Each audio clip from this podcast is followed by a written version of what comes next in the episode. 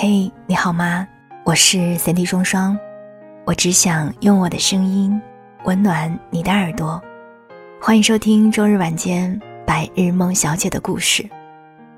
说起来，我每天都会在喜马拉雅的私信，还有公众微信的消息当中收到大家很多的鼓励、感谢，以及大家在生活当中遇到的一些困惑，我也会花时间为大家解答。除了这些之外，我还会看到你们跟我聊起最喜欢我分享过的哪一期节目、哪个故事。那说起白日梦故事，我印象当中大家点名相对比较多的是我在二零一七年一月份分享过的晨晨的一篇小说《冰箱里的企鹅》，收到了上百条的留言，还有人说自己反复听了好多遍。那冰箱里的企鹅这篇故事是出自于晨晨的书《世界上所有童话都是写给大人看的》。我记得我也是不止一次的分享过里面的故事，因为我觉得他的故事仿佛就是为我的白日梦小姐量身定做的。走进白日梦小姐的世界，听听与众不同的故事，好像就能暂时忘记现实吧。世界上所有童话都是写给大人看的。它算是一本色调比较怪异，而且不太正经的成人童话小说集。上周我花了差不多三天的时间吧，把这本书看完了。我当时就被作者的脑洞啊、思路，还有他独有的文笔给吸引了。看的时候有笑有泪，每个故事仿佛都像一部电影一样，可以在你眼前放映。特别的有画面感，所以我忍不住想要把这本写给大人看的童话书分享给到你。那今天我除了要读故事给你听，我在喜马拉雅还有公众微信里给大家一共准备了六本世上所有童话都是写给大人看的，我想要把它们送给你。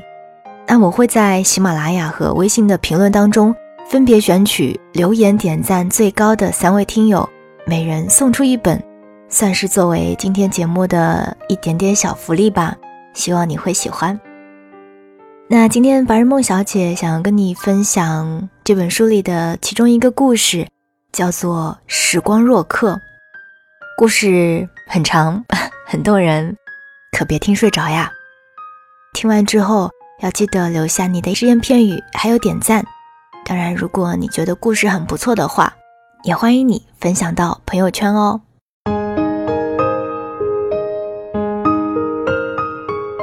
我开始发现自己和别人不一样，是在五岁那年。准确的说，是在一九九零年的十一月二号。那是一个起风的星期五，天气有些阴霾。早晨起床时，妈妈让我多穿点，因为今天开始要降温。那天早上一进幼儿园，我就因为和一个名叫高恒的小胖子打架，被我们的孙老师给抓住了。孙老师是一个很温柔的女老师。那年她二十三岁，刚从大学毕业不久。那天她穿着一件暖黄色的线衣，梳着一个很好看的马尾辫。她把我和高恒揪到角落，问我们为什么打架。高恒一脸茫然地摇摇头，说：“我不知道。他今天一进来就打我，说要找我算账。”于是他转而问我。要跟他算什么账？我义正言辞地告诉他，三天前下午放学回家的时候，他在我屁股上踢了一脚。他说有本事三天后找他报仇，所以我今天就打他了。孙老师笑着摸了一下我的头，说：“你这孩子可真是记仇呢。小朋友之间要互相有爱。”我说：“他才没跟我有爱呢。”他从认识我到今天，总共踢过我七次屁股，揪过我五次耳朵，还捏过我两个八次脸。那个时候我只学到十以内的算术，所以只能用这种方式来描述十六。听我这么说完，原本微笑着的孙老师顿时就表情凝固了。他把高恒打发走，然后就拎着我到园长办公室给我妈打了个电话。后来事情的发展就没有什么悬念了。他们惊奇地发现我是一个不正常的孩子。我能清晰地记得从自己记事开始的每一件事的每一个细节，细致到每天的每一顿饭吃的是什么，电视播了什么节目、什么新闻，天气是好是坏，刮风还是下雨，甚至谁在什么地方和我说了什么话，每一个画面都历历在目。只要我去回忆它，它们就像过电影一样清晰。而且除了睡觉的时间以外，没有任何的空白之处。而我也从那一刻开始明白，原来人是种会遗忘的动物，他们会把眼前这如此清晰、真实而不停流动着的画面，在转瞬间忘得一干二净，甚至连自己说过的话、做过的事、听过的歌、读过的文字，都能够在一段时间之后无情地抛之脑后。而且遗忘的比率和效率都是如此的高，就好像西瓜经过榨汁机后留下的那一些少得可怜的残渣一般。我甚至有些担心，他们会不会有一天连自己是谁都忘掉了呢？可我自己却完全没法体会这种遗忘的感觉，就好像活着的人永远无法领悟死亡的虚无感一般。我只能无助地坐在那里，看着家人因我将前一天晚上的新闻联播一字不差地背出来后，那惊奇又惊恐的眼神，然后忧愁地交谈着这究竟是一种什么病，会不会对大脑的发育有影响之类的话题。然而，成人的世界终归是功利的。当我在邻居面前把《三字经》《弟子规》像豆子一样倒背如流的时候，我看到了父母得意的眼神，尽管这只花了我总共不到一个小时的时间而已。而他们打电话的时候，只要喊一声“七大舅”或者是“八大姑”，我就能把号码完完整整的报出来，比查电话簿要方便的多了。甚至连我奶奶也会问我：“缝衣针放在哪里了？昨天午饭吃的是什么？”早晨我说要去谁家串门来着之类的问题。从此之后，他们再也没有讨论过我脑子的结构，只是夸我是个聪明的孩子。很多年后，当我以全省第一名的成绩考入一所全国知名的大学后，我才知道原来我的病叫超忆症。得这种病的患者记忆力会异于常人。能够记得生活中的每一个细节，且过目不忘，这就是我之所以能够毫不费力地考入名牌大学的原因。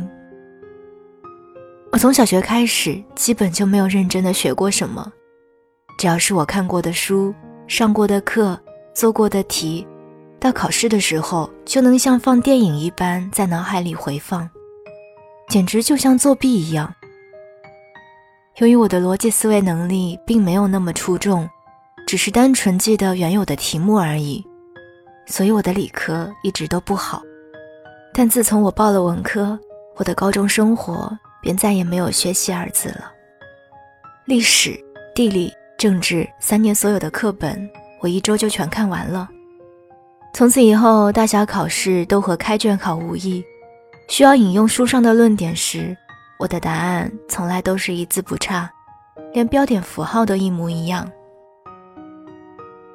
据我所知，全世界得这个病的也就那么几个，而能够病到我这个程度的，估计应该不会有第二个了。从小到大，我都过得很开心，因为我的父母从来没有担心过我的学习，而我也因为我的特殊能力交到了很多的朋友。我会跟他们讲各种各样的笑话，说千奇百怪的故事，甚至可以告诉他们在某年某月某一天，他们穿什么衣服，在什么地方说了一句什么话，而他们也会听得津津有味，瞪大眼睛，如痴如醉般出神地望着我，就好像在听别人的故事一样。也就是在这样的时刻，我开始羡慕他们。羡慕他们眼神里流露出的那种东西，我从来无法理解他们对于回忆的眷恋。他们总会很怀旧的拿起一个多年前的明信片，围在一起回味一张泛黄的旧照片，甚至看一部很久之前看过的电影。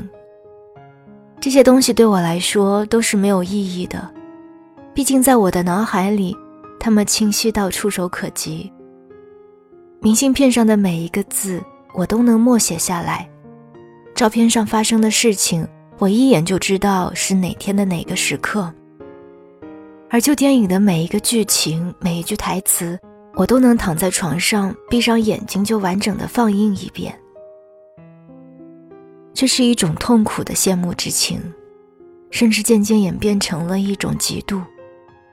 我感觉自己是一个没有回忆的人，只因为我的脑海里满满的都是所谓的回忆。我开始变得郁郁寡欢，也不再愿意与人接触。在大学里，我开始翘课，躲在宿舍里打一天游戏，或是在图书馆看一下午的书。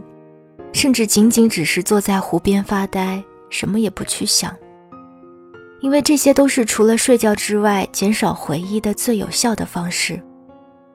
只要我不去创造回忆，那我就不会有回忆了吧？我默默地想着，看湛蓝的天空中云卷云舒，看着树叶从树上掉落到草地上，再滚到林荫小道上。看着年轻的人们匆匆的脚步，以及随着时光流逝的青春。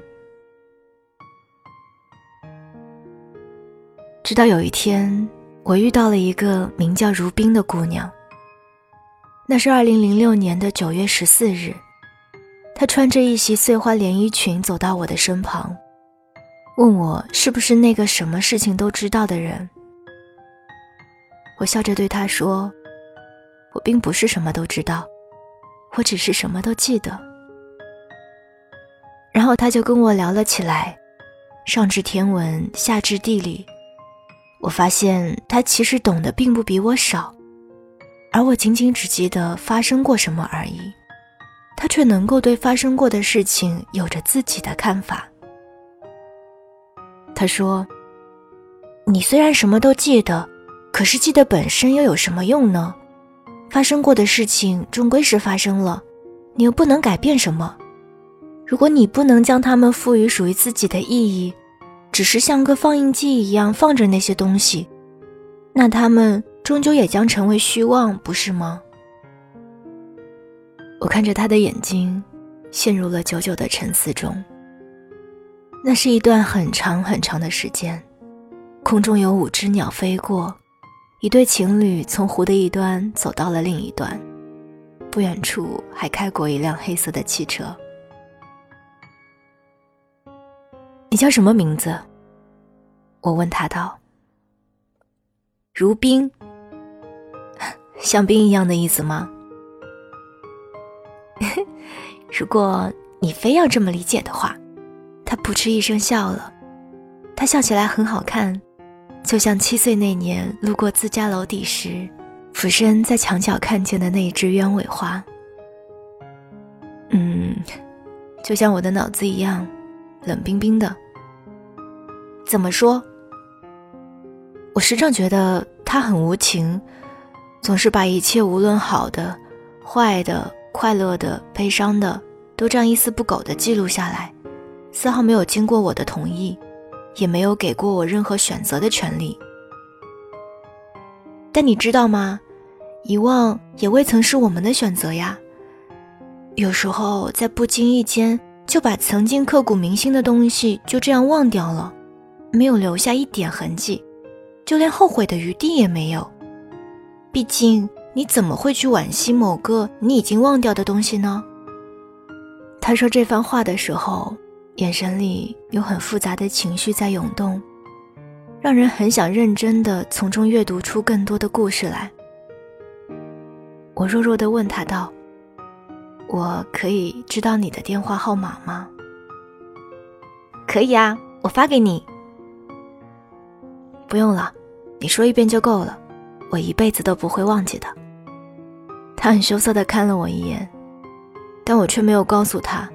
这其实并不是什么虚情假意的肉麻，而是一句真真切切的实话。后来的十天里，我又见了如冰七次，一起吃了五顿饭，去过一次图书馆。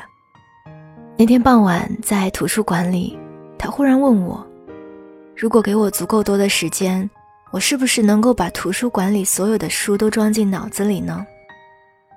我笑笑说：“给几只猴子几台打印机，他们在无限的时间里也能打出莎士比亚全集呢。”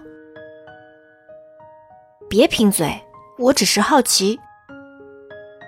可以是可以，不过我似乎没有这么做的必要吧？而且这将是相当长的一段时间。就算你把图书馆里的书全拿去打印店打印一遍，也不得很久很久吗？更何况。我必须一个字一个字的读过才能记下来，而且我读书不是为了背下来，我对文字本身还是很依赖的。他笑道：“所以，其实你是一台有感情的机器，并不像你形容的那么冷冰冰。”嗯，我不知道，有时候我觉得我在感情上确实很迟钝。或许思维的速度太快了，在感情上反而变得笨拙起来。上天是很公平的吧？我终归不是个善于表达自己的人。你喜欢过女生吗？没有，从来没有，从来没有。我的记忆力太好了，我觉得如果我喜欢上谁，也许永远也不会忘掉了。所以你只是害怕，害怕，害怕什么？就像有的人永远不会养宠物一样，大多数宠物的生命必然比主人要短，这就注定了未来要有一场生离死别。有的人觉得自己既然承受不了这种既定的悲伤，索性选择永远不养宠物。嗯，这个听起来似乎有点道理，但是谈恋爱这种事情用养宠物来打比方，似乎有点奇怪吧？我笑着摇了摇头道：“那天晚上从图书馆出来后，我们在操场上坐了一整夜。南方的九月依然燥热，但夜晚的微风总能消散许多白天积累的烦闷与不安。”如冰忽然转过头来问我道：“我还有一个问题，你有想过未来自己要做什么吗？我觉得你很有成为画家或者是音乐家的潜质，只要你看过的画或者是乐谱，马上都能牢牢的记在脑子里，不是吗？”我说：“有一种东西叫天赋，就拿画画来说，有的人即使看着画临摹。”不也画的差劲吗？弹琴这种东西更是需要情感和技巧了，光是记谱子有什么用？所以看来还真是没什么用啊，真替你的未来感到担心呢。他冲我调皮的笑笑，他冲我调皮的笑笑，月色下他的笑容很美，我清晰的记得那时候的空气里掺杂着他洗发水的香味。操场上塑胶的怪味，还有那属于夏夜特有的气息。我轻轻闭上眼睛，聆听着耳畔的虫鸣声，还有如冰均匀的呼吸声。这时，他将手偷偷地搭在我的手上，那是自己的心跳声，至今依然有回响。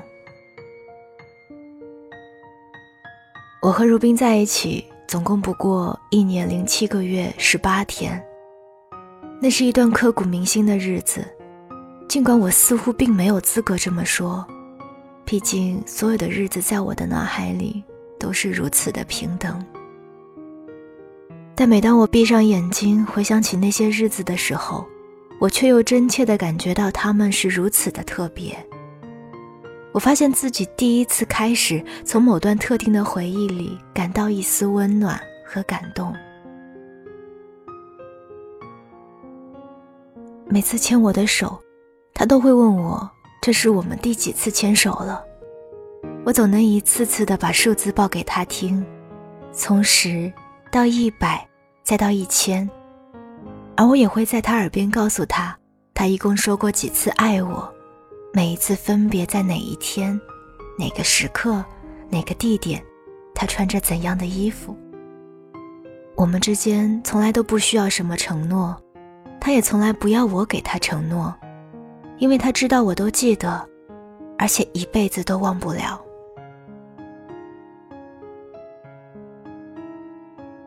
我们之间也会有闹矛盾的时候，比如我翻他的旧账，说他在几时曾经无理取闹过，或者否认他翻我的旧账，反驳他某天我其实应该是怎么怎么样的。这些都让他出奇的愤怒。尽管他知道我不是有意要记他的不好，不过无论怎么生气，事后他总能原谅我，从不会跟我大吵大闹。毕竟他知道，对我而言，事情无论好坏都会深深刻在脑海里。他不想等到几十年后，我再把这个事情提起来。但很遗憾的是。他最终还是没能等到几十年后的那一天。他最终选择离开了我，原因是他无法接受一个我这样的人。我会给他太大的压力，毕竟在我这里，他必须小心翼翼，不能犯错，不然这样一个残缺的他就会永远留在我的回忆里，无法抹去。如冰走后，我又回归了自己一个人的日子。每天发呆、看书、打游戏，把自己关在自己的世界里，与世隔绝。朋友们都来劝我，试图给我点安慰，但他们最后都无奈的走了。毕竟他们也知道，“时间会治愈一切”这句话对我并不管用。我不是一个会自动痊愈的人，我的伤口会不停的流血，直到流干的那一天为止。因为我没有一种，因为我没有一种叫做遗忘的能力。我时常想，或许他比起我来要幸运的多，因为他至少和所有人一样，都在时间的洪流中不停的被冲刷着。总有一天会淡忘关于我的一切，而我只能站在岸边。在一个所有情感都被凝固成一堵大堤的港口，直到生命的终结。但事实上，我却比他们想象中要来的坚强。我只要一直在做事，不给自己留下时间空间去回忆，自然也不会感觉到悲伤。于是我开始尝试着写文章，把自己二十年的记忆改编成小说。有如此清晰的回忆，加上自己曾经看过那么多的书，这是一个并不困难的过程。而且我发现写文字的速度要远远慢于自己思考的速度，因此只要我的笔在动，我的思维就会跟着一起慢下来。它让我不再沉浸在那些冰冷的回忆中，让我对自己的人生有了新的认识和思考。于是。我无端的想起了如冰对我说过的那句话：“发生的事情终归是发生了，你既然无法改变，不如就给它赋予属于你的意义。”合上自己写完的稿子，闭着眼睛想象他第一次吻我的时候嘴唇的温度，我的嘴角竟然开始微微上扬。未曾想过。这个像冰一样的姑娘，让我二十年冰冷的回忆，顿时变得温暖了起来。今年我三十一岁，现在是一名作家，我的书卖得很好，却没有人记得我是一个超忆症患者。前天跟出版社的编辑一起吃饭，他问我现在的新书写的怎么样了，让我大致说一下剧情。然后我就把最后一章的内容完完全全的背出来给他听了一遍，把他愣了半天。话说，你竟然把你自己写的东西给背下来了，你真的是太有时间了。他的表情像极了二十二年前幼儿园里孙老师的模样。我笑道：“时间这个东西，留着不用，也不能省下来以后再用，不是吗？背东西不是很浪费时间吗？我从小到大记忆力都超级差的，前天晚上背的课文，第二天老师一抽背就忘记了。那时候经常抄课本，就总琢磨着。”要是真的有那种记忆面包该有多好啊！想要记住的东西吃下去，马上就记住了，而且永远都忘不了。他摇头晃脑的说着，像是陶醉在了自己的幻想中。那你要是有想要忘记的事情呢？貌似不用刻意去忘记吧，毕竟没有什么事情是永远忘不了的。在当时看起来再了不得的一件事情。总有一天，你都会什么也不记得，不是吗？人的记忆力是这个世界上最靠不住的一个东西了。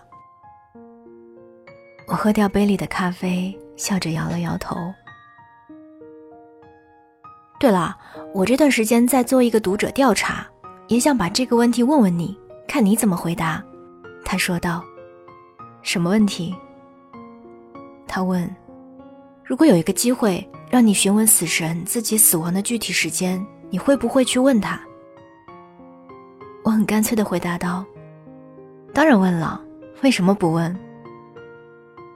他似乎觉得很惊讶。那你知道了以后呢？要做什么？嗯，我会提前一年零七个月十八天躺在床上。然后呢？然后。回忆我的整个人生。晚安，亲爱的你。